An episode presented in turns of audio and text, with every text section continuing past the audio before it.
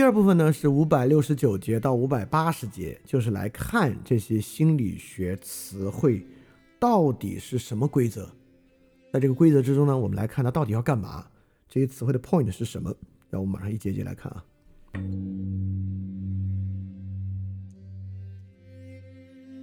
在看之前，维利格斯坦先分辨好，我们有不同的语言游戏，不同的语言游戏呢有不同的规则。那比如说心理学呢有心理学的语言游戏，那是指向人的内在结构去玩那套结构的。交往呢有交往的规则，那不同的规则是不是都有用呢？是不是条条大路都通罗马？或者每个语言其实都有它自己的 point 呢？很多时候我们都会，我们忍不住会去这样想。那不同的语言游戏肯定有它不同起作用的方式嘛。那维特根斯坦在五六九就是说，我们有时候会认为啊，语言是一种工具，概念呢也是工具。我们使用哪些概念呢区别不会很大，有各起各的不同作用。维根斯坦说啊，这不是真的。就像我们认为啊，采用这个英尺、英寸就十二进制，和采用公历的这个度量单位十进制没区别嘛，各起各的作用。但维根斯坦说这不是真的，因为面对某些特定的问题。采用某种度量系统来进行计算，所花的时间和努力会超出我们能力所及的范围。就说有些规则，你以为啊，这规则反正怎么编织不都有用吗？不，使用某些规则呢，根本无法实现目的。而规则本身的引导性非常强。五百七十节，维特根斯坦说，概念在引导我们的探索，概念表达我们的兴趣。指导我们的兴趣，也就是说，自尊这个概念在引导我们的探索。当我们频繁提自尊，就像提人有一个 self esteem 这样来提自尊呢，它就会导致我们特别关注自尊，我们就会觉得这个自尊心超重要，它就会引导着我们的兴趣，而引导我们这个兴趣玩这个规则，到底能不能有 point，能不能起作用呢？不，不是每一个方法都有 point。就像使用十二进制，就某一些具体的数学问题就会非常非常累，非常非常麻烦，超出我们的能力范围。所以，不同的语言游戏确实是有很大区别的。我们不应该想象他们无论如何都能够各起各的作用。那我们就来看看什么呢？我们就来看心理学这个概念语言游戏啊，能不能有结果？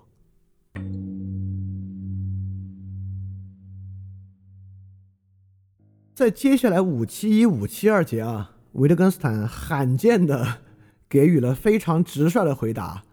就五七一、五七二，维特根斯坦没兜圈子，也没有举例子，非常直率的说，这个心理学的概念啊是很难有结果的。他首先啊，他在去在分辨物理学概念和心理学的概念。这个我们是知道的啊，就是物理学概念和心理学概念是非常类似的。因为心理学的基石呢是弗洛伊德的精神分析，弗洛伊德的精神分析呢是牛顿物理学在人内心世界的一个运用。呃，就算你不是特别熟悉，你现在回想一下，你也能想到什么本我退行啊、压抑啊等等等等的。心理学本质上是一个非常强烈的力学隐喻，整个心理学系系统在使用力学的方式设想人的内心过程。包括正面引导、负面引导、积极教、积极教育，它就像是有一匹黑马、一匹白马，这每次白马去拉着马车吧，就往白的方向拉；这黑马去拉着马车吧，就往黑的方向拉。这个力与反作用力大概就是这么一些关系。所以心理学概念和物理学概念其实都是一种力学概念，非常类似。但维特根斯坦说的非常明白啊，物理学家说物理学概念，就比如说力。下落、引力、碰撞，都是在说那个现象本身。但心理学家说本我退行，是真看到一本我在往后退吗？不是啊，是观察主体的外在表现。比如说，心理学家说啊，你最近太压抑了。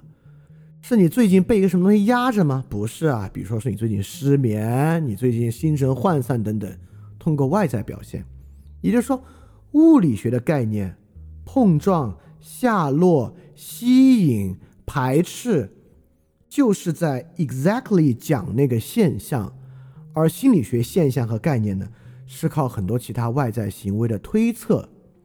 心理学呢，并没有与它的研究项现象的真正的相合。所以说，在五百七十二节啊，维特根斯坦接着看心理学的语法而言呢，我们谈心理学词汇，比如说预期，就像是一种状态，对吧？持有某种看法，希望某事，知道某事，能做某事。那什么是预期的语法呢？也就是说，什么情况之下人是预在预期着呢？就像我们物理学问啊，什么时候这个小球受到了撞击呢？那受到撞击，当然有这个受到撞击直观现象的状态。那什么是人内在真正在预期呢？是有某种硬度的标准吗？是有重量的标准吗？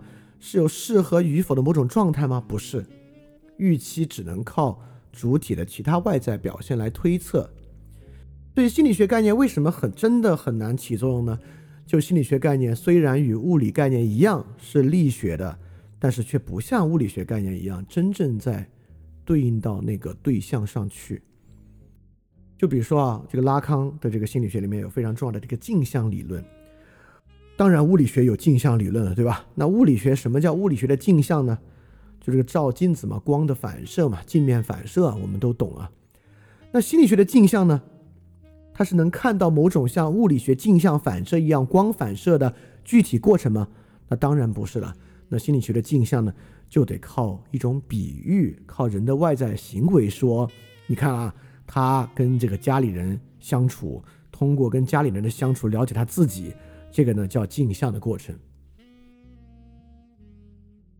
就是维特根斯坦非常罕见的在这里没有用任何反问和例子，而是把心理学概念和物理学概念做一个对比，来说明啊，这个心理学概念作为一个内在状态啊，很难有一个 point，很难 make a point。就是因为他虽然采用了力学的方法，却根本没有对他所描述的力学现象本身能够直观。好，这完远远没有结束啊！维特根斯坦接下来引导我们来看，那我们平时谈这些心理学概念到底在怎么谈呢？就比如刚才维特根斯坦讲持有，人持有一个观念是什么内在状态呢？是他的神经系统里面某一部分就变硬了吗？是他的神经系统出现了某种连接吗？等等等等的，当然不是。我们平时怎么来看持有呢？我多说一句啊，你可能觉得是啊，对啊，我们这个持有人任何改变都能够在神经系统找到对应的现象，要么是神神经元的某种激活方式，要么是神经元的某种连接方式。哎，hold on，请想一想，这是真正发生的东西。还是我们在脑子里的比划呀？这是真正发生的东西，还是我们在就像设想用圆规画七边形一样，我们在脑子里比划神经元的某种连接、某种激活方式与信念产生的关系？这是实际经验的，还是我们像想过氧化氢一样？那既然都有神经元了，那它的组合方式当然就可能与这个有对应关系了。这是真的还是比划？就神经科学还原啊，当然是比划了。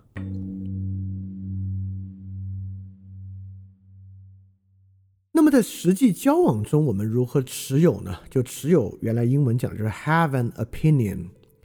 所以我们说人 have an opinion，并不代表他真的握住了一个 opinion，这个 opinion 在他的心里，在他的手上。我们说谁谁谁 have an opinion，其实我们是在说啥呢？对吧？持有，当然。并不是指一个人真的有了一个什么东西，像一个命题一样，他就拥有了一个 opinion，而是针对活人言行的一个规则。维特克斯坦就问：那我们来看看啊，什么叫持有？那就是在什么情形之中，我们什么时候把一个人当做持有如此这般看法的标准呢？就举一个很简单的例子啊，比如说一个人持有比特币，就是这个真正货币未来的看法。我们怎么来看一个人是不是真的持有这个观点呢？当然，如果他花了很多钱去投资比特币，当然他就持有这个观点了。比如一个一个人持有对于公权力不信任的看法，怎么来判断他持有这个看法呢？就比如说他很经常避免跟公权力打交道，尽量避免符合公权力对他的命令等等，这当然就是他持有对这个东西看法。比如说人持有看法的改变，一个人改变了对中医的看法，改变了他持有的对中医的看法，怎么能看出改变呢？是去扫脑吗？当然不是了。比如他以前这个病啊，一直是看西医，他现在这个病呢看中医，他当然就改变了持有的对中医的看法。好，我们说啊，你看啊，这里因此啊，我们找到了另外一种人持有观点的内在现象的确认方式，就是靠言行。我们说人的言行确认了他所拥有的某种内在状态。那特别想问啊，如果这里言行如此明显，设想他有一种独特的内在状态的存在，是不是还有必要呢？我们说。当一个人不去看西医而去看中医，那肯定他脑子里边这个神经元系统啊发生了某种改变。就现在，非去想他的神经元系统发生了改变，是否真的必要这么一个问题？这其实是绝大多数心理学的问题。也就是说，当心理学的这个概念造句啊完了之后，露出背后那个常识，我们就不禁要问。那之前绕了半天，这心理学概念还有必要吗？就是我最近看的那个文章啊，它里面在讲啊，这个父母与子女中间有某种人格和情感的代际遗传，他就刚才这那套什么本我退行啊，这些都是在讲这个代际遗传。然后绕了半天，他得出了一个结论啊，所以父母对子女绝对不能够不管，要给予他足够的安全感，但是呢，又不能管太多。导致子女丧失了他独立的人格，失去了主动性。因此呢，啊，得到这个结论。那我们不禁要想啊，就如果这事儿绕了半天啊，就绕出这个结果，那那个什么代际遗传这事儿有必要吗？就我们是一定要有代际遗传才能够理解这句话，不能不管，要给予安全感。不能管太多，导致他失去主动性。这句话一定要在代际遗传的条件之下才能理解吗？就像刚才那个，一个人他之前看西医，现在看中医，说明他改变了对中医的看持有的看法。这玩意儿非得依靠看法依附于神经系统，依附于神经系统的转变才可以理解吗？当然不是了，对吧？所以说，当我们一看啊。什么才是我们判断一个人真正持有看法的规则？我们根本没有去想他的内在部分，而就是他的交往言行。而有了交往言行之后，那个内在部分其实根本是一个没有必要的一个假设。在这里呢，我们就看出了我们平时使用持有 have an opinion，谁谁谁 have an opinion 这句话，听上去像说谁内部持有了某种实存物，叫做 opinion。这 opinion 到底在大脑的这个地方，在那个地方，在心里，在哪儿？是要说这个吗？不是。我们在真正使用“持有”这个词，不谈人的内部规范，它的 opinion，它的 point，使用“持有”构筑语言游戏的 point，就是预测人的言行，或者去理解人的言行。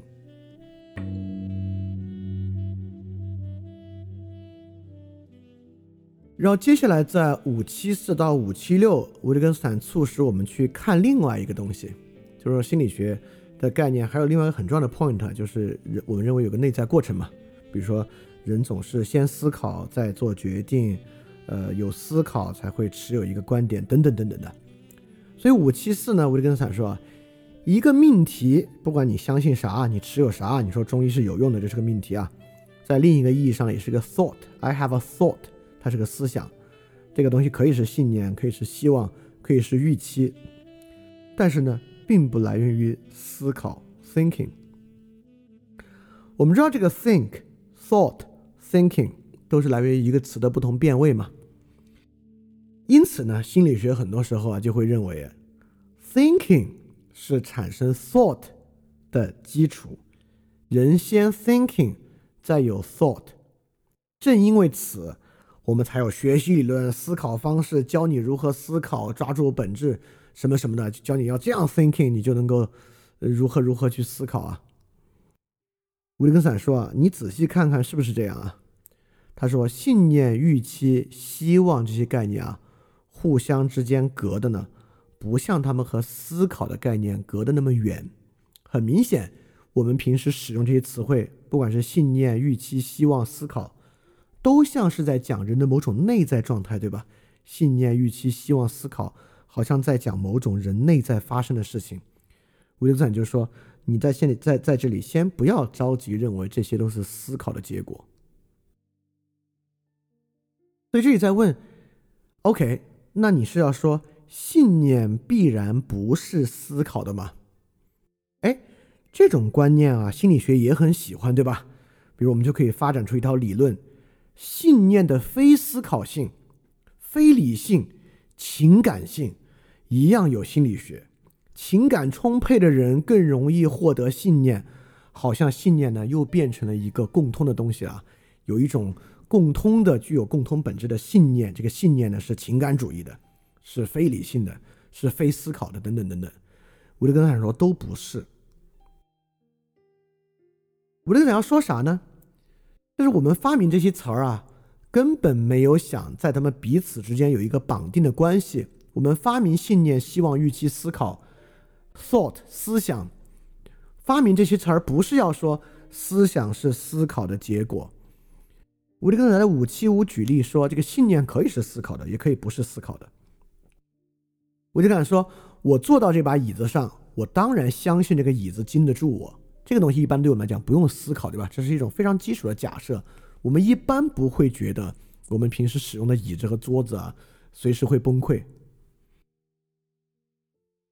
但维特根斯坦说，很多时候你也可以说，尽管他做了这一切，但我仍然相信什么什么什么。”在这里呢，看上去就有所思考了。这个信念的产生呢，就与思考有关。所以信念当然可以是思考的，也可以不是思考的。在五七六呢，他接着说：“我盯着一个导火索啊，非常紧张的盯着火头啊，渐渐接近这个炸药。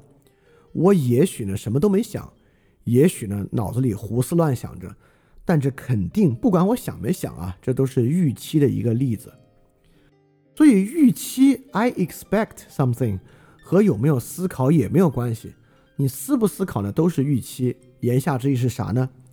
我们发明这个词 I expect 是用在环境和行为之中的，只要在一定环境产生一个行为，我们就可以说它拥有了一个预期。也就是说，我们发明这些词汇，思考、思想、信念、希望。预期根本没有想搞清楚他们彼此之间的关系，先思考再有思想，信念是思考的产物，或者信念不是思考的产物，信念是非思考的情感的产物。我们发明这些词汇，看上去在描述人的内在，实际上不是，我们就是在描述外在环境和行为。当然，刚才这里你免不了会想思考这个词 thinking。那刚才这些句子里面，难道没有在说人有一种独立内在的思考吗？难道他没有在说人有一种内在的思考吗？人难道没有一种内在的思考吗？那不知道你们还记不记得啊？我们在三百三十一节维特根斯坦问过：想象一下，如果一个人啊，他只能出声音的想，就像有些人只能发出声音阅读，他没法默读，他读东西必须念出来。也也像一个人呢，他想东西啊，必须说出来。那请问有没有什么是我们能想而他想不了的呢？如果有的话，只能默想不能说出来的东西，那这可能就是某种内在的思考吧。如果没有的话，这个思考跟说出来又有什么大区别呢？啊，这个思考不是一个内在特征，这个在三百三十一节左右的部分，我们我们已经讲过一次了。所以刚才那个部分呢，持有这个观点，have an opinion。维利克斯坦是在说这句话并没有在描述一个命题，人真正拥有了一个啥，它是用在交往之中的。后面这个东西，思考、思想、信念、希望、预期，维利克斯坦说呢，跟 have an opinion 很像。它虽然听上去在讲人的内在，但一点没有想讲他彼此之间的关系。有时候信念有思考，有时候信念没思考。有时候预期有思考，有时候预期没思考，这跟他没关系。他只他这些词还是用在外在环境和行为。就像之前我们讲过，什么叫思考啊？思考是什么呢？就是人跟人之间，呃，不不是人跟人之间，就是人在做表达时候有没有停顿。比如说，他不假思索的说出，和他深思熟虑之后说出，很多时候不是在说他脑子里发生了什么，而是在说我们问他一句话，他回答这句话的时候是直接就说话了，还是说话中间有停顿、有反复等等等等。我们在描述环境和行为。所以整个这里面啊，大家都要去有一个问题意识，就是我们维特根斯坦这是向我们展现什么呢？在展现我们发明这些看上去在描述内在的词汇，have an opinion, thought, think, believe, hope, expect. What is the point？它的目的、它的旨趣是啥？我们发明这些词儿是要去描述人的内在状态，还是它的 point 是在描述外在环境和行为啊？就是这个问题。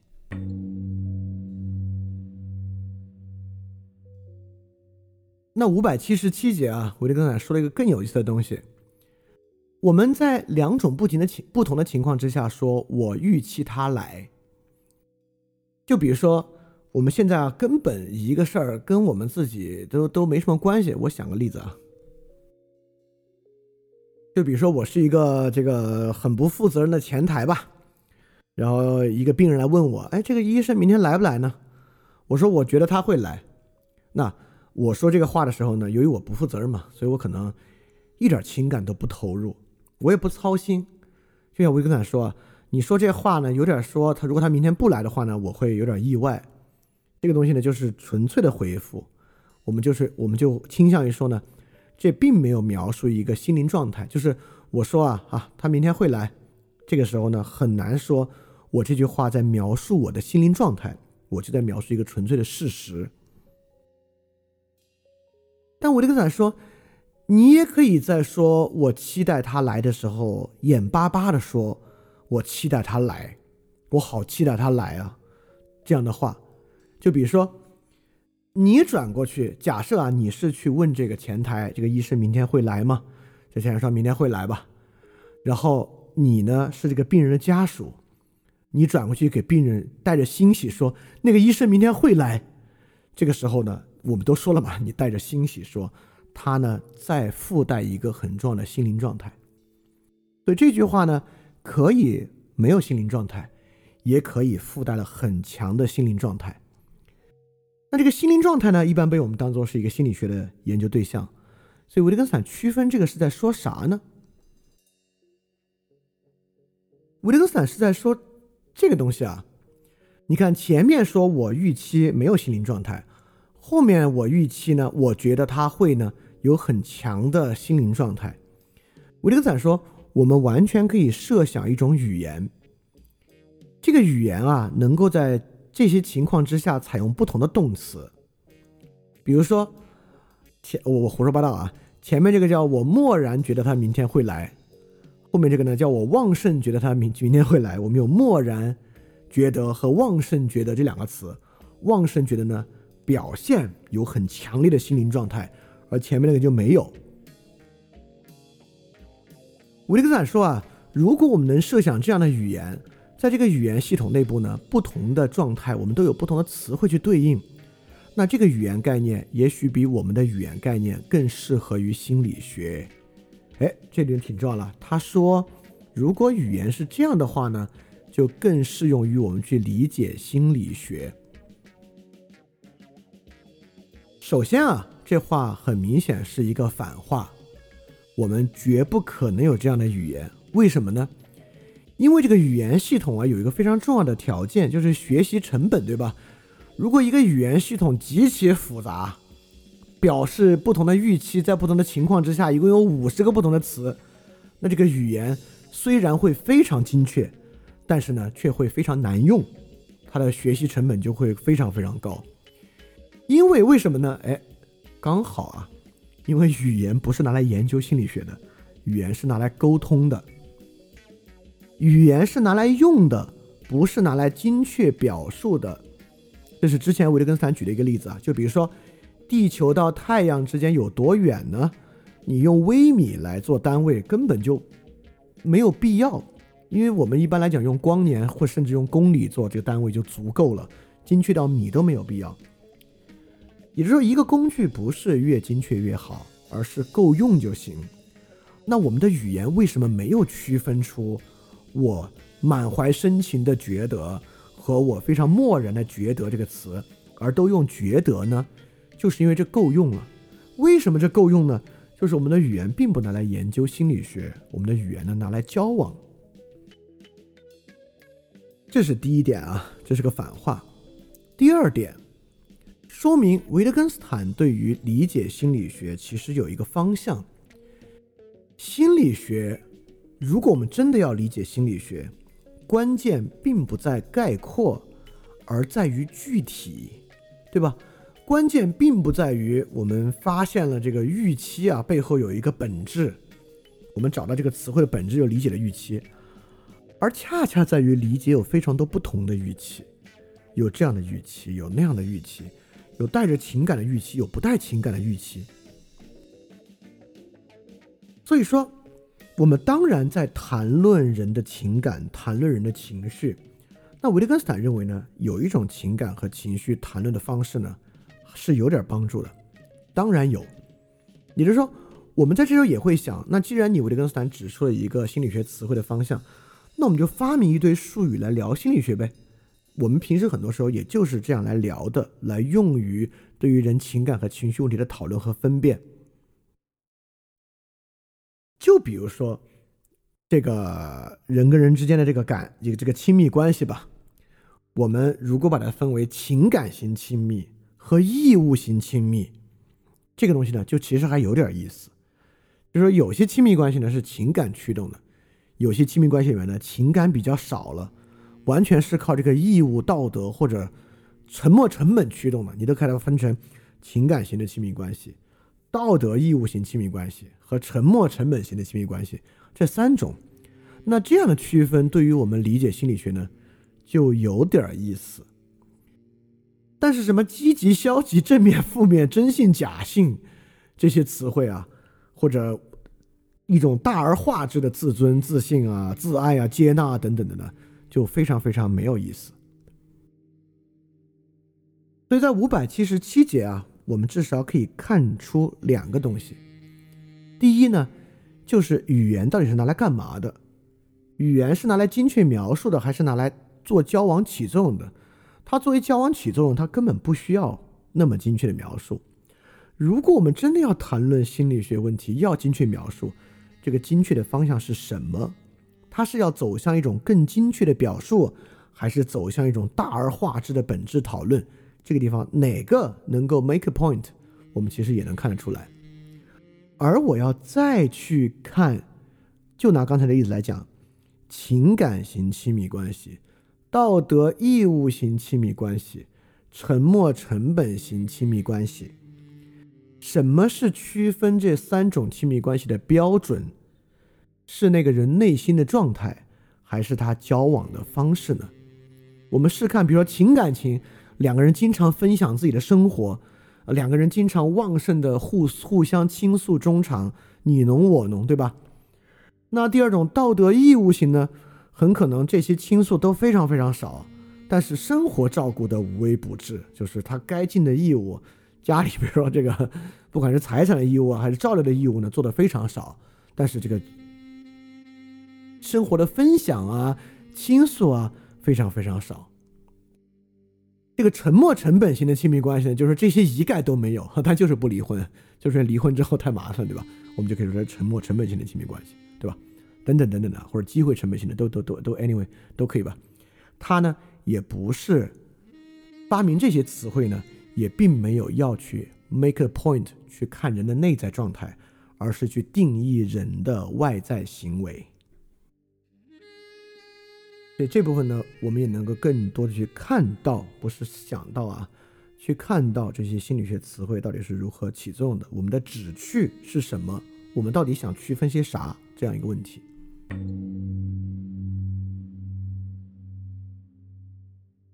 所以在五百七十八到五百八十节呢，维特根斯坦也在问这个心灵状态啊，我们当然可以描述人的心灵状态了。我们可以说人有个心灵状态，他的 point 是啥呢？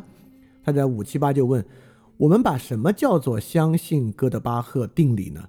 这个相信是啥呢？这个相信呢，当然就是他引我们为这个定理寻找证明。也就是说，什么叫相信？那当然是靠言行来确定相信的。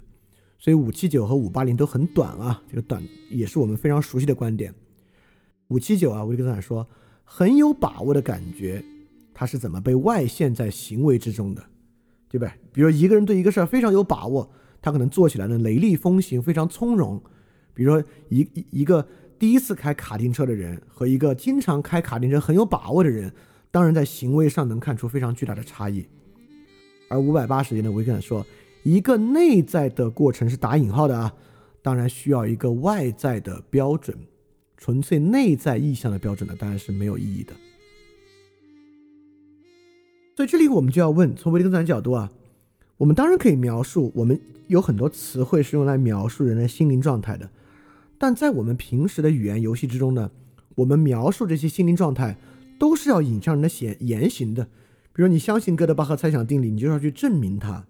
那我们就要问：有完全不影响言行的心灵状态吗？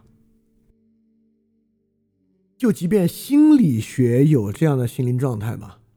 还是心理学都在兜圈子，说啊，这玩意儿虽然短期看不出来很隐蔽啊，但是长期还是会影响言行的。比如说，它会导致这个人自杀啊，或等等等等的。所以，心理学的心灵状态，他非常想切断跟日常交往的言行关系。但不管怎么说，他最后都得跟你说，他影响某种言行。如果真的有纯粹内在的心灵状态，我们真的还会在意吗？也就是说，内在词汇最后啊，总得编织到外在言行之中，就连心理学理论都得最后编织到外在言行之中。只是说呢，这里面有一些很明显的编织。就是编织在现在就能看到的言行之中。另外呢，有一些特别漫长的编织，比如说我们用这个原生家庭理论啊，把人现在的倾向和言行不跟他现在的处境编，跟他小时候的处境编。我们说啊，他现在有一些言行啊，都是他小时候他妈妈不爱他所导致的，我们就认为这个是另外一种编织方式。那这个我们就要来看了，因为啊。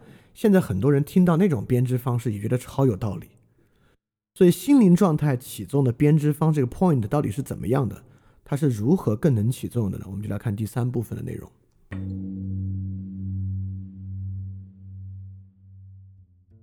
那第三部分呢，是从五百八十一到五百九十二节，我们就在看啊，我们平时经常使用这些心理学词汇的本质规则是什么样的？我们是。到底在事态上用它，还是发明来啊，在内部勾连上用它的？我们还是要靠看，来看我们到底如何在平时 make a point。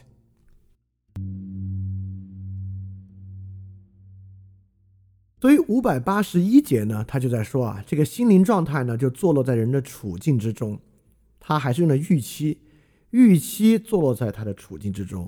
对爆炸的预期呢，就来自于应对爆炸有所预期的所有处境的集合。啊，这个这个句子有点绕，但其实很容易理解啊。我们平时也一样，就不管是抑郁，当然也是在一个处境之中。比如说，我们有这个产后抑郁、婚前抑郁，对吧？自尊啊、焦虑啊、回忆啊，其实都各自有其处境。如果我们不是纯粹讲那种病理性的，比如这个抑郁没有任何原因。神经系统疾病导致的，但我对有没有这种抑郁持非常非常大的怀疑态度啊！如果不是纯病理性的，实际上我们平时讲这些心灵状态啊，还是也把它放到处境中去谈。只是现在是这样的，现在我们在处境之中呢，搞出来了另外一种规则，我们就是要用第三部分去分辨它，哪个规则呢，更是我们 make a point 的方式。第一个，比如说这个产后抑郁症，我们就认为啊，这个产后抑郁呢。是因为这个产后生活节奏发生了变化，有很多麻烦，作息打乱了，所以我们就相信这些解决了吗？他们产后抑郁就解决了嘛？这种情绪就解决了。第二种呢，我们就要说啊，这个产后抑郁呢，可能来自于孩子从母体中分离出去所产生的某种自我的改变。他呢，不是靠这些外部的什么休息好呀，解决一些问题啊，解决一些麻烦啊，解决对孩子这个健康的焦虑解决的。他得主导人对于新的母职的内在理解去解决。你看，这赫然是两种不同的沟通方式。所以说，我们都明白啊，心灵状态我们描述的呢，很多时候都是处境之中。那处境之中呢，我们也有两个方法。第一种，就事论事，就处境谈处境；第二种，虽然在处境之中，还是跟内部世界关系更近。那么，到底心灵状态在处境之中是跟这个处境的外部事态更近？还是跟内部世界的关系更近呢？这就看我们如何使用这些词汇了。我们就接下来继续看，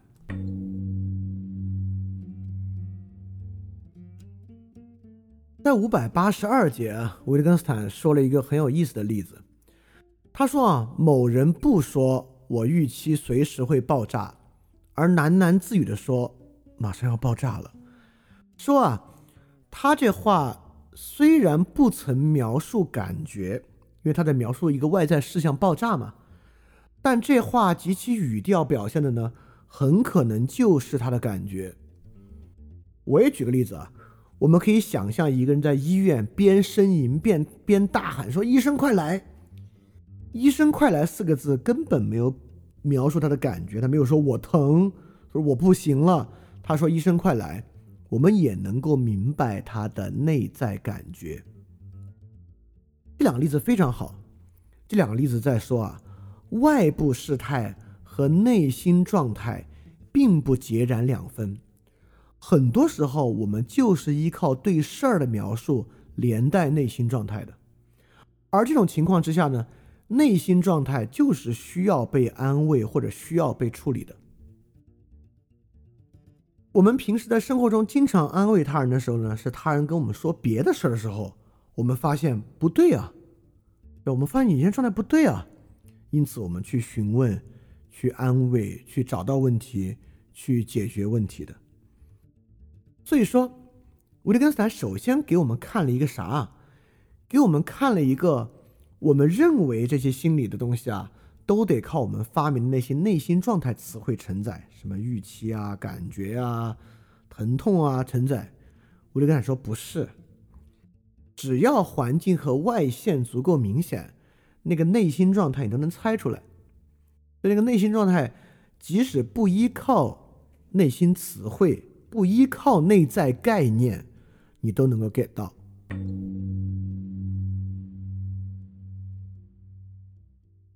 在五八三五八四节，维特森接着反过来说了一个非常重要的东西。这个内心状态能够脱离外部事态存在吗？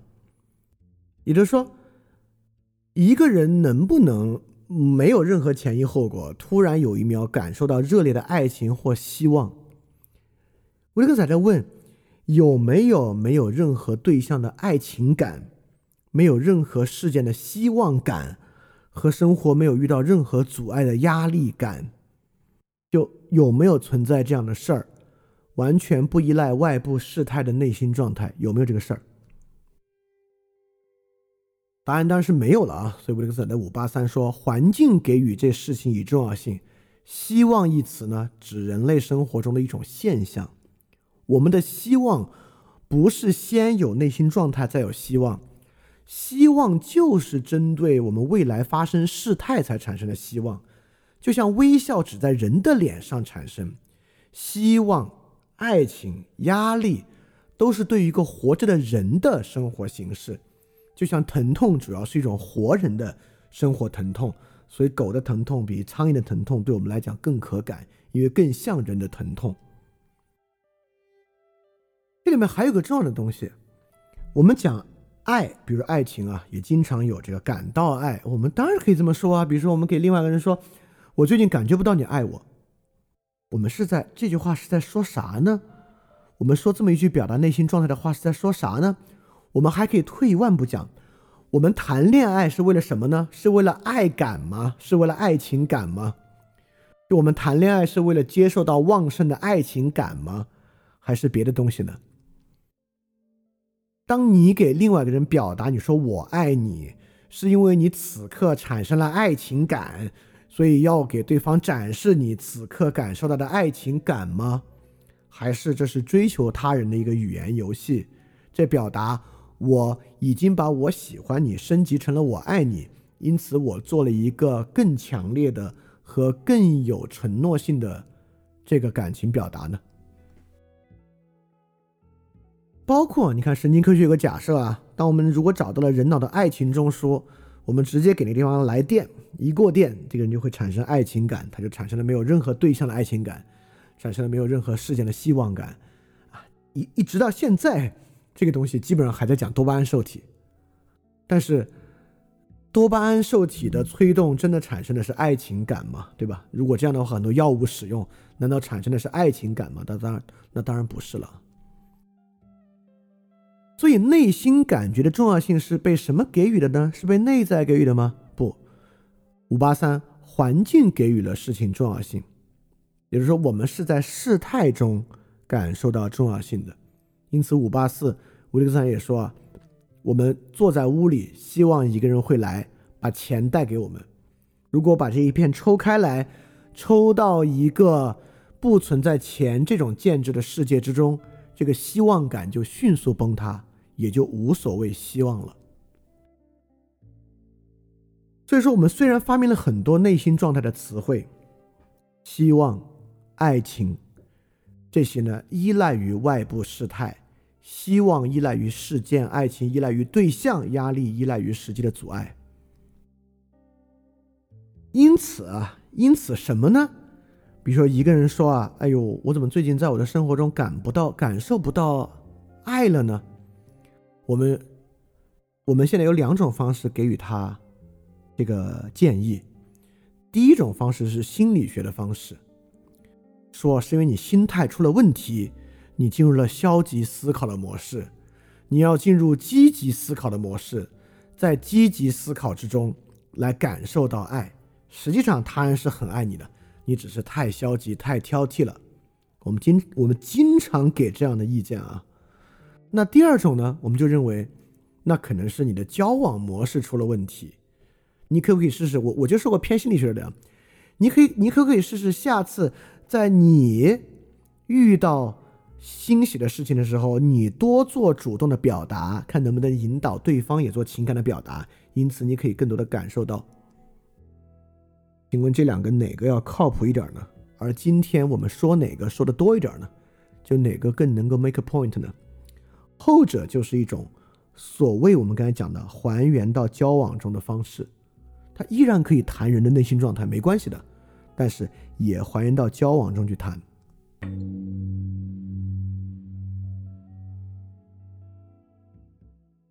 在五八五到五八六节，维根斯坦继续在从这个我希望他来的内心状态阐发出很多的 points，这部分很有意思啊。这部分呢，大家其实可以每听我说一个问题，你脑子里想一想，很有意思啊。我们来想一想啊，维根斯坦说有一个话，他说啊，我们描述个内心状态啊，我今天无法专心工作，我一直想着他要来。我们把这个呢称为描述一种心灵状态，对吧？我今天无法专心工作，我一直想着他要来。请设想，什么情况之下人很可能会说这句话？我今天无法专心工作，我一直想着他要来。好，我们你可以听到这的时候暂停一下，想完之后呢，你就再点播放。那一般这个对话当然发生在对你的工作有所预期，而且工作比较重要的情况之下，我们一般才会。说到上这个话对吧？所以你会发现什么时候很容易说这个话呢？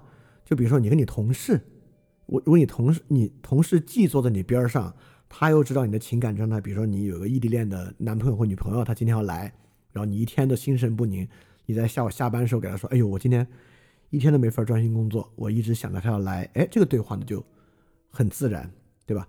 这个对话呢当然也可以不自然，不自然呢就是说，比如说另外一个人啊，他根本不知道。根本不知道你在工作，比如说你周六，但其实你周六要加班，你一个人不知道，你晚上跟你一个朋友约吃饭，他不知道你要加班，你跟他说我今天根本无法专心工作，我一直想着有人要来，可能对他来讲这话理解就得有点困难。那第二句话，我们想啊，什么时候人会说这样的话？他说啊，我听说他要来，我这一整天啊都期待着他来。哎，你可以先暂停一下，或者不着急听下一条。你想想，什么情况之下人会说这个话？当然，很大程度上呢，出现在比如别人问你，哎，你今天干嘛了呀？或者别人问你，你怎么今天事儿做这么少啊？或者别人问你，你今天主要在干嘛呀？你都忙些啥呀？你就可以说，因为我听说谁要来，我这一天都在期待着他来。这个呢，像我就跟他说啊，这句话确实是对你怎么样度过了这一天的报道。那第三句话，我们来想想，什么情况下人会说这个话？就是我现在必须得期待他来了。什么时候人会说这句话？你也可以先暂停一下，或者不着急听下一条。啊，那当然是因为，比如说啊，你跟同事开会，开完会之后说，那我们这个活儿现在这个意见敲定啊，就必须得那个老板来敲定了。那你就说，我们现在就就得必须期待他来了，或者说，你们这是一个工作小组在讨论一个事儿，这个事儿呢，呃，各个不同的职能啊，比如灯光啊，这个呃，摄影指导啊，美术啊，都在那儿，但那个灯光没来，你们把你们能讨论部分讨论完了，就差他的部分了，你们也可以说，哎。那现在就必须得他来了，这种时候呢，人们就会说这样的话。那最后一个例子啊，就是说什么情况之下我们可以说事情已经这样了，但我还是火急火燎的期待着他。什么情况之下人会说这个话呢？好，那你可以现在先暂停一下，或不着急听下一条。就比如说啊，这什么情况之下说这话呢？就比如说，呃，假设还是一个男朋友女朋友啊，这个男朋友知道这个女朋友可能已经今天本来要来的，但别人告诉他，他可能今天不会来了，因为我看到他跟别人在一起了，他今天跟你来就是要跟你提分手。这男的可能就会说，哎，虽然事情已经如此了，但我现在还是火急火燎的期待着他来。哎，这个话呢就变得合理。刚才为什么要设想这个呢？你会发现啊。我不知道，在我举的例子和你们刚才的设想之中，有没有任何一个人在设想这个事儿？就设想什么情况之下人会说，于是我现在非得期待他来，不是刚才那个话，而是说对他人控制欲较强的人会倾向于这样说。第四个说，哎，事情已经这样了，可我还是火急火燎的期待他来。什么情况之下人会这样说？我们会说自尊心敏感的人会这样说。什么情况之下我们说我听说他要来，我一整天都期待着他来。什么情况之下人说这话？你没有想刚才那个例子，你想的是依赖障碍症患者容易说这样的话。好，这个东西非常重要啊，重要性的在于这四句话都在描述不同的内在状态和想法。你如何设想，在什么情况之下人说这句话？你的第一反应是事态，还是内在状态？证明着直观上，how to make a point？直观上，我们发明这些内心状态的词汇是发明来干嘛？是发明来洞察人的心理结构。还是发明来人际交往的。如果你自然而然的就去想，哦，如果别人这么问他就会这么说，哦，如果发生这样的事儿他就会这么说，就说明这些内心状态就是拿来应对不同事态、拿来交往的。如果你第一反应就是自尊心的强、自尊心强的人会这样说，焦虑症患者会这样说，或者安全感低的人会这样说，那首先我得说，那那那真被心理学涂的够呛。我觉得是比较困难的，我觉得是比较困难这么去想的，因为很明显这些东西呢，如果说出事态会自然的多得多。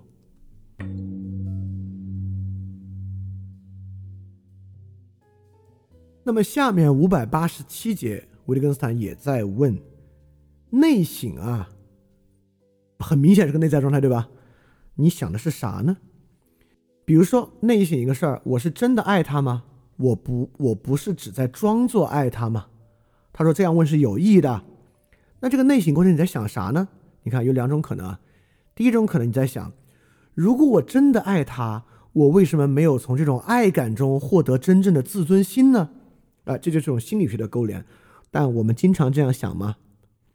还是说我们在想，我是真的爱他，而不是装爱他吗？如果我是真的爱他的话，我为什么心里还想和别人在一起呢？第二种明显是一种更自然的方式，说明即便我们内省，而且内省的是爱不爱，是不是装着爱这种纯粹内在的事情，你脑子里，维特根斯坦说啊，内省过程是唤醒回忆，唤醒种种可能处境的意象，唤醒事情如果将是那样的话，将会有什么感情的意象，也就是说，在你内省的时候，你想的全是可经验的外部事物。你选的全是你想的全是你经验过的或者设想可经验的外部事物，你一点儿没有想某种内在结构，而在想情境、想处境、想事儿。比如说，我们问一个人：“你现在安全感很足吗？”你想的是啥呢？你在回忆一些你安全感、自感安全感很足的时刻吗？很难吧？如果你安全感很足吗？你应该是说。你好像没想起来最近有什么特别焦虑的时候。那些焦虑的时候，你想的是当时发生了什么事儿导致你很焦虑吗？还是当时你心里发生了什么机制和内心变化？你当时自尊心在下降，你感觉到很焦虑呢？这些安全感不足，你当时啊那些焦虑和安全感不足，是从事态里来，还是再次从记忆里发生的？当然是从一个实际的事态了，也就是说，当我们在想啊，你的安全感很足吗？听上去是一个非常内在的状态表述，但是我们真的在想这个事儿的时候呢，你也在想事态，而没有想内在心理学机制。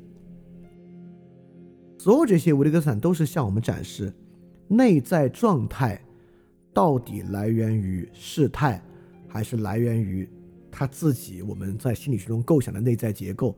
而让我们看出，我们发明这些词汇，我们搞这个语言游戏，How to make a point？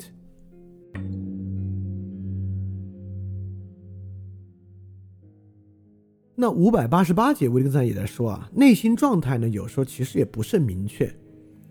就比如说，他就表述一个话，说你的理由没有说服我，我的意图不变，还是明天离开。维特根斯坦说，这里面表明什么内心状态呢？有时候我们也会说啊，表达人做了某种抉择，他很固执。但这个时候你说啊，这句话的内在状态呢，表达一种决心感，那几乎基本上是在做这个造句了啊。这个这应该说这句话呢，内心状态就不甚明确。还有一种也是啊，就比如说，如果有人问你说你在这里待多久，第一种情况是说我明天就走，我的假期到期了。与此相对呢，争争吵吵，最后说那好，我明天就走。这里面感觉是什么呢？其实内心状态在这种表述之下依然不甚明确。虽然你就在说一个你的决定，对吧？你的一个决定，决定听上去是个特别内心状态的，但这个决定是说你走不走的决定，所以这个决定的内在状态呢，其实也不是明确。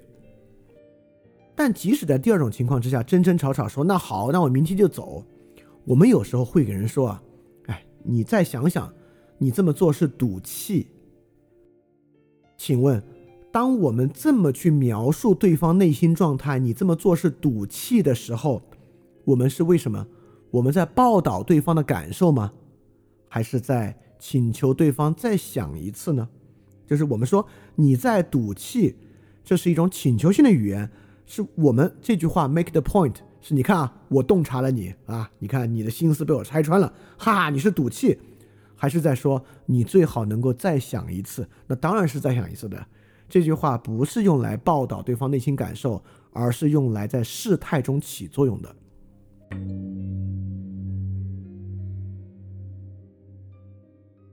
在五八九和五九零，维特根斯坦继续指了一个信念感的心灵感、心灵状态的 point。也就是说，我们说啊，这个事儿我已经下了决心了。我们说这话的时候呢，用手指着胸口，对，这确实也是一种表述方式，对吧？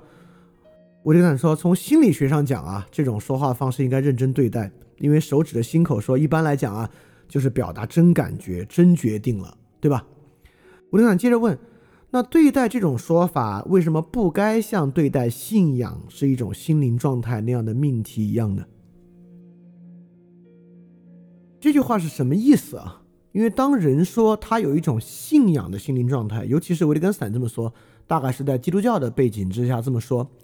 很多人讲到信仰的时候呢，这个信仰对应的是有死以后的世界，就说他有这种信仰，并不指向现在的交往，而是指向他对于他死后世界的预想和预期。但是我们指着胸胸口说啊，这事儿我下了决心，其实呢依然在针对生活形式。好，立马就可以举个例子啊，他为什么不是一种报道呢？在五九零，维特坦说啊，如果某个人有可能通过以手指指心，学会了理解怎么叫认真意味所说的，现在我们就要问了，怎么表明他学会了？怎么表明他学会了这个游戏，这个信念感的游戏？他 how to make a point？我们设想啊，这个人说他学会了，然后中午你问他，哎，今天中午吃啥呀？那他说吃面，你说吃面真的去吃面吗？这个人指着胸口说：“我决定今天中午吃面。”那我们就要说你没学会，对吧？就这个手势啊，这个表达方法，专用来表达重要的、严肃的东西，就是在表达你今天中午要吃面这个事儿上啊，跟这没关系。所以，这个心灵状态指着自己的心口说：“我已经下了决定。” Make a point 的方式，指向这是一个真的决定，还是指向对大家来讲这都是一个足够重要、足够严肃的交往事项呢？我们发明这样的手势，是为了是更为了说这事儿本身特重要、特严肃，还是更为了说这是我的真决定？当然是前者了。就这个心灵状态的 point。依然在生活形式中，在我们的语言建制之中起作用，而不是在内在结构中起作用。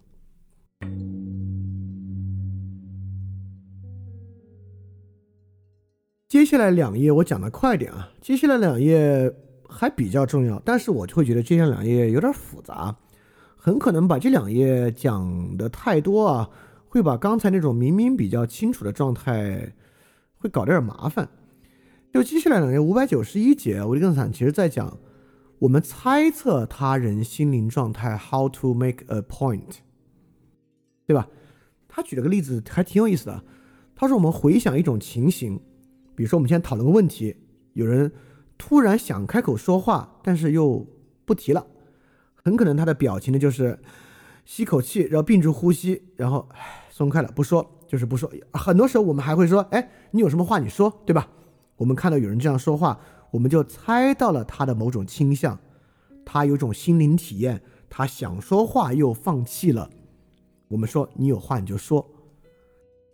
但维特根斯坦促使我们想，就这个表情，换一个行为，根本就不是现在大家在说话，而是现在比如说运动会，大家等着上场呢，有一个人突然。我们而不是问，我们就不会问他，哎，有什么话你说？我们反而会问，是不是有点紧张啊？对吧？也就是说，同样一个外线，体现出了不同的倾向，体现出了不同的内在体验。这是被什么决定的呢？是被环境决定的。在这里，维特根斯坦在问，有没有我们把倾向拿掉之后？出现的纯体验就是五九一，他在问有没有任何理由假设同样的体验不会出现在一种完全不同的境况之中，在那里和他具有的某种倾向毫不相干。所以你看这里有三个东西啊：外线、倾向、体验。在在这两个例子里呢，外线都一模一样，一个倾向呢是想要说话却放弃，另外一个倾向呢是在内心告诉自己要深呼吸。一个体验呢是呃欲言又止，一个体验呢是紧张。吴天海就在问。有没有如果把外向和倾向拿掉，共通的一模一样的体验？其实也是在问：如果有心理学概念，有没有跟外向和倾向完全无关，在不同人身上取得公约数的那个抑郁，每个人身上都共通的那个抑郁体验，有没有一种纯内在体验？好，我们能够用心理学的方式和技术去对待的那种体验。如果没有啊，因为倾向，什么是一种什么样的倾向，完全受环境和外线的决定，对吧？那就说明所有体验都受到那种倾向的决定，而倾向在环境和外线之中不存在，在所有人之中具有共通性的心理学意义上的纯体验。啊，说的就是这么一个问题。这个比之前东西稍微复杂一点，但其实呢蛮重要。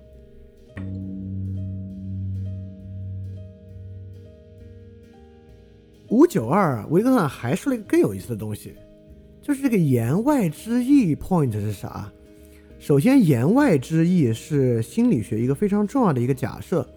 比如说，我们最近一直举例的微笑抑郁者或者叫依赖无能者，这些人呢，就是我们要去理解言外之意，对吧？虽然他们很乐观、很积极，说不需要帮忙，说没事儿，但其实在渴望帮助。也就是说，他实际想的、感受的和他表现出来的不同，是心理学构造内在的时候一个特别重要的假设。这恰恰是心理学要解释的。心理学通过他的一个方法向你解释，这个人内在感受的东西啊，和外在表现的完全不同。这基本上就是心理医生跟你对话的时候想告诉你的东西，他就是要告诉你你的内在感受和想法和你外在体验的完全不同。好，因此呢，在心理学那里当然有一种言外之意，而且这个言外之意呢，其他人怎么能把握呢？只能通过理论把握。好，维根斯坦就要问：确实吗？我们不能感受到他人的言外之意吗？就比如说啊，我们能不能模仿出一个人？假设一个人在家，突然有人敲门，朋友来了，他虽然表现的很欢迎，但是心里很不喜欢的样子。我们能不能模仿出一个人心里特别讽刺，但是还要夸人的那个样子啊？这个在宫斗戏里面太多了，对吧？如果我们不能模仿言外之意，这个电影电视剧怎么演啊？当然可以模仿了。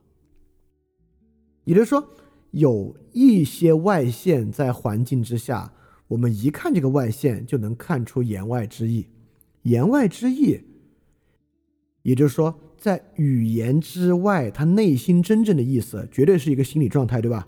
但这个心理状态，很多情况之下，我们是可以通过外环境和外线把握的。好，现在反过来问另外一个例子：我们能不能模仿出一个微笑抑郁者的状态？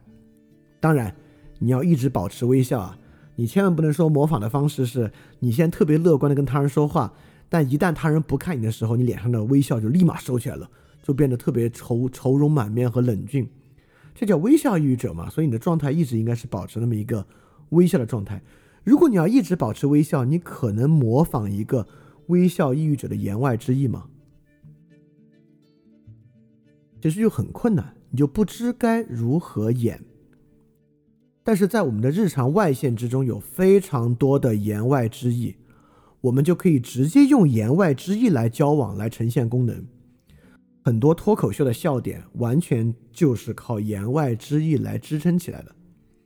因此，绝对存在言外之意，而言外之意也被当做一个心理状态。但是呢，在我们实际构造这样的一个语言，关于这个心理状态的语言游戏的时候，我们是拿来当交往用的，我们是拿来当外线和环境中使用的。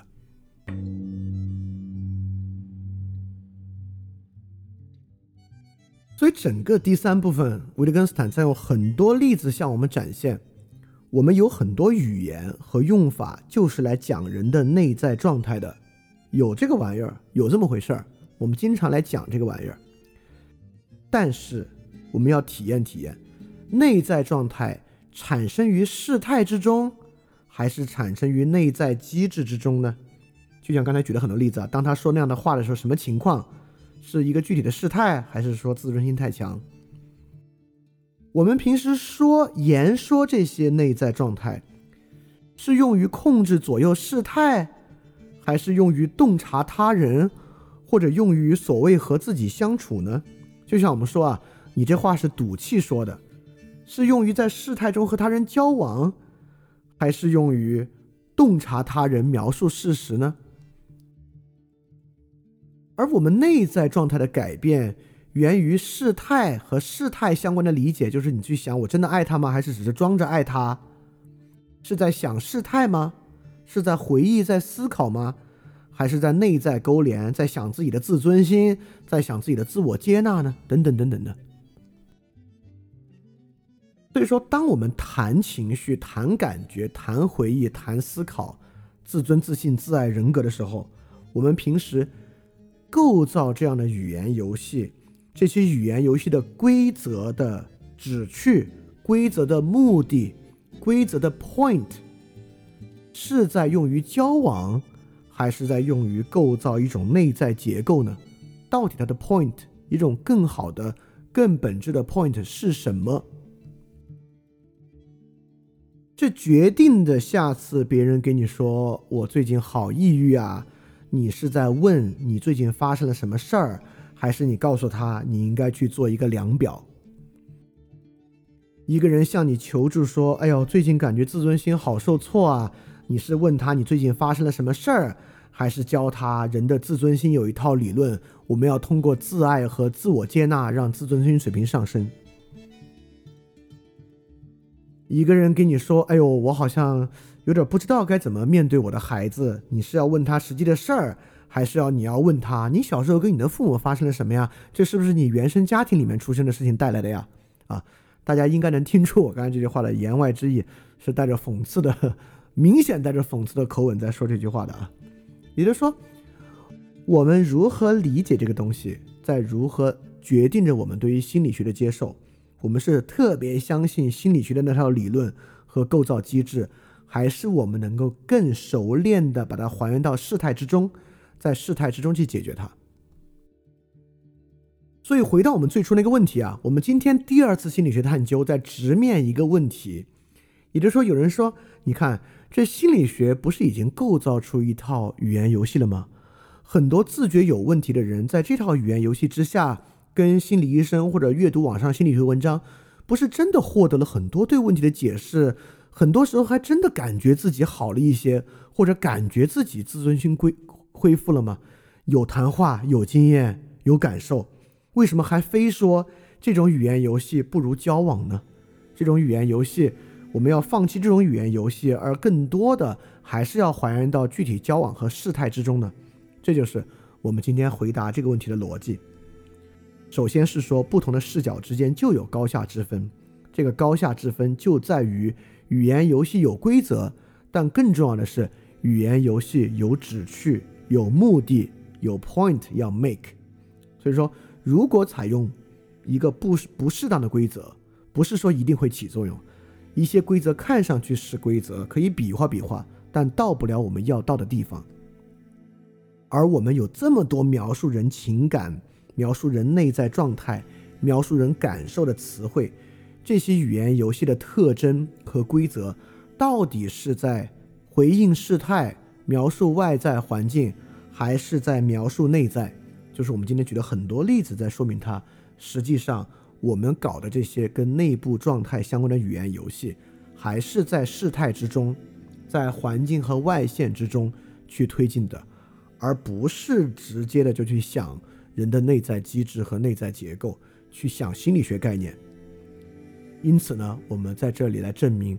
虽然心理学确实靠理论和方法已经构造出一套语言游戏，也有很多人声称在这个语言游戏之中充实了自信，感觉好一些，自尊心恢复了。我们依然要说这是不足取的，而应该将这些语言游戏还原到事态，还原到人与人的交往之中，越来越熟练这么一种方式。就像我们刚才举的例子，在很多时候别人向你求助的时候，你应该就事说事儿，而不应该去尝试使用心理学理论给予他一个基于内部事态的回答，搞得他要去搞什么一套内部的技术去搞定他的问题。好，今天要讲的部分就是这些，大家看有没有什么问题要问？好，这个问题啊，这有好几个问题呢。第一个说呢，就是如果心理学是需要反思的，那抑郁症这个概念是否还应该存在呢？考虑到抑郁症状态除去内在感受，也有生理不适，需要靠吃药调节等等等等的。呃，这个之前其实有三期节目在讲啊，就抑郁症吃药这个呢，当然要吃，但吃的是啥药呢？就比如说，假设很多抑郁症患者其实在吃帮助睡眠的药，对吧？比如抑郁症里面有个非常重要的，我们就不说抑郁症了。人陷入抑郁情绪会导致失眠，而如果人睡不好的话呢，就即使你没有抑郁症，你就是普通失眠你也很难受。所以这种时候呢，失眠药对应的不是内在状态，对应的是一种外在的失眠状态，对吧？就像这种药呢，当然要去吃。抑郁症这个概念呢，当然就会被抑郁情绪概念替代。就就像我们最开始今天就在说啊。并不是说一切这些词汇都要取消，这些概念都要取消。抑郁这个词当然有很强的表述力，用于表述我们的情绪，当然可以这么说。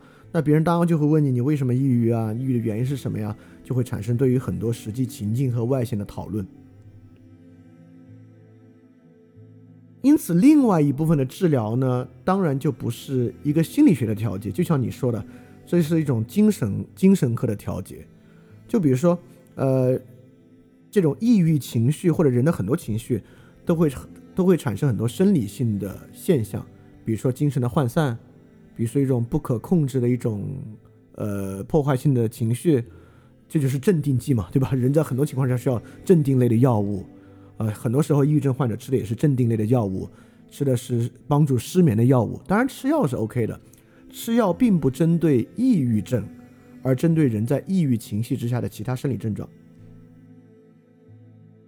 好，你的第二个问题啊，说当代社会，当我们抛出各种内指，呃，有没有具体的方法机构帮助到抑郁症患者？其实，这个我觉得就是这个抑郁症系列节目的第二期和第三期，这个坦率示弱和 meaningful connection 那两期，我觉得，呃，比较好的在回应到这个问题啊。当然，是不是真的那那么有帮助，我不知道，但我觉得起码是一个启发吧。这这有两个问题问的很好，我们再把它录进去啊。就有一个问题是啊，看来还是要多等一会儿啊。这个问题说，对于这个旨趣啊，对于重要旨趣目的的把握是自然形成的，还是需要通过熟练的？如果是需要通过熟练，除了从生活形式之中一些好的艺术和文艺作品等等的，能更能帮助我们熟练吗？答案是肯定的啊。第一，这个旨趣的把握，呃，它是一种呃 phronesis，就是实践智慧。实践师傅绝对是和熟练、和更多的观看、和一种更多的经验有很大很大的关系啊！这当然除了从自己的日常生活之中，通过一些好的艺术和文艺作品，像电影啊等等的，绝对是帮助我们熟练特别特别好的一个方式。因此，这里面呢，你看他强调这个旨趣的把握是不要想而要看，看的部分呢，也就是说，在一个足够明晰的。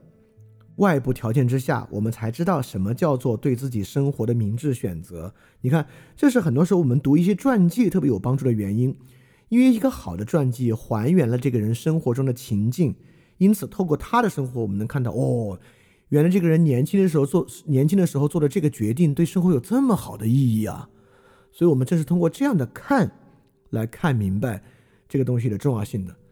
所以说，尤其在今天这么一个。呃，日常生活被互联网和互联网言论遮蔽的很坏的情况之下，通过一些好的其他的例子，电影、电视剧，然后文艺作品、传记等等，来获得这种对于旨趣的明晰性，其实是一个很重要的事情啊。啊，这是一个问题。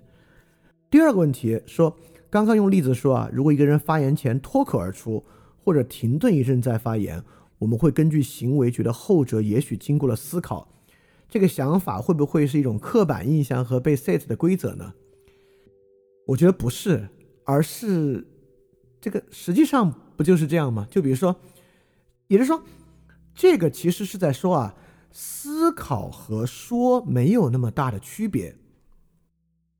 也就是说，当我看了你的问题，就这么洋洋洒洒开始说，我都没有停顿的时候，难道我不思考吗？那这些话从哪儿来的呢？我当然要思考了。因此啊。我们说一个人不假思索的说话，一点儿没有在说这个人根本没有经过思考，话就来了；或者我们说一个人深思熟虑的说话，也没有在说好像后者的话比前者的话考虑的更好。这个地方，这个思考就是在描述这个外观，它是有停顿还是没停顿？他没停顿，也不代表他这话没过脑子，都是胡言乱语。有停顿也不代表这话说的就一定非常精彩，所以这个时候思考，这就是那个那个地方维特根斯坦的意思啊。在我们在这种情况之下说不假思索或等等情况之下，这话根本没有在真的去说他有思考还是没思考。不假思索的语法条件，就是说你不如说他在说这人就像没思考一样，这么顺畅的就把话说出来了。他在说人想得快，或者说人表达顺畅，大概是这么一个意思。所以他呢，还并不是在指，呃，有一种刻板印象啊，或者是一个什么什么的东西。好，我觉得这两个问题问的挺好的啊，所以我做一个补充。但这期还挺重要的，我希望，呃，如果大家之后有别的问题，我们也可以在群里或者在这个。节目的评论区里面来讨论这个问题啊，我们看能不能帮助大家推进对于今天这个心理学作为第一显学情况之下相关问题的认识和理解。那么可能这周在嗯高中生讲课那部分，其实也应该对这个问题有一些呃更多例子的一个阐释。如果大家听听那期呢，可能也会有一些帮助吧，对于理解这期的内容。好，那我们今天节目就到这里结束，我们下期节目再见。大家要记得感去相信。欢迎转发节目，邀请更多人参与到翻转电台的知识分享之中来。如果想参与微信群的活动，请添加微信号“想借 Joy Share”，X I A N G J I E J O Y S H A R E，并发送“翻转电台”就可以加入微信群了。欢迎你来。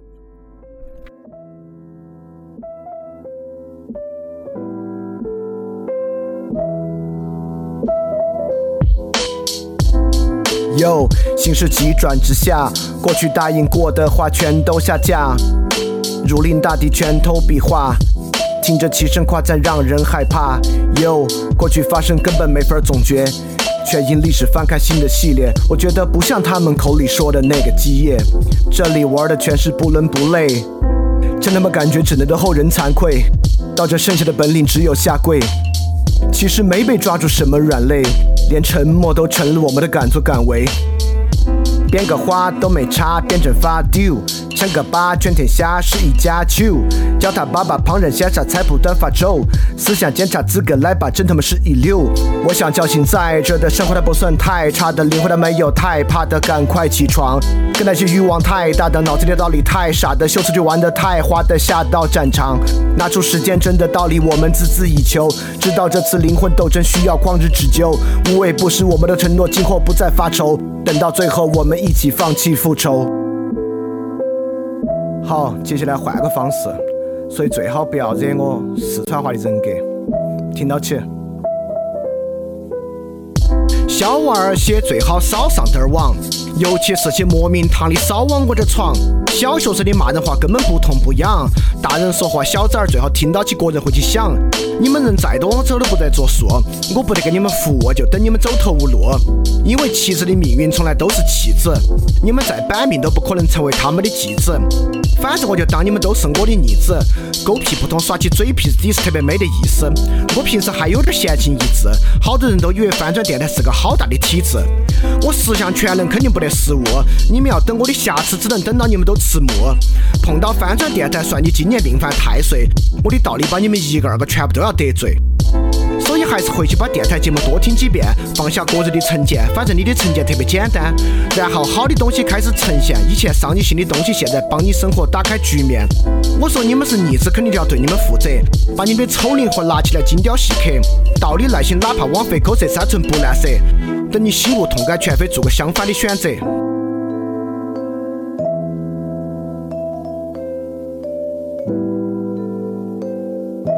Check this。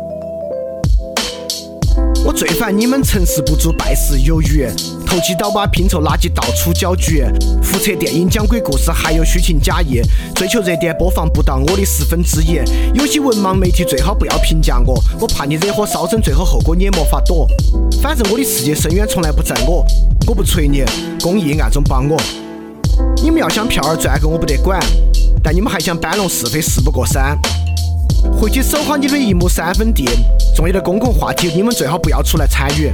一天到晚资本主义批判的爽，又还想专营拿个苹果的奖，票子、面子、里子一举三得，你在做梦。要的太多了，结果效果只有个碰。我的东西一百年之后还有人听，你的节目一个月后肯定无人问津。上面的内容最好不要对号入座，我怕你生意遭不住去病床久卧。不过你做的事情也是舍本逐末，基本是助纣为虐，粉饰太平。我早就看懂了，你的骨气基本等于零。哪天央视搞博客大赛，你肯定第一个报名。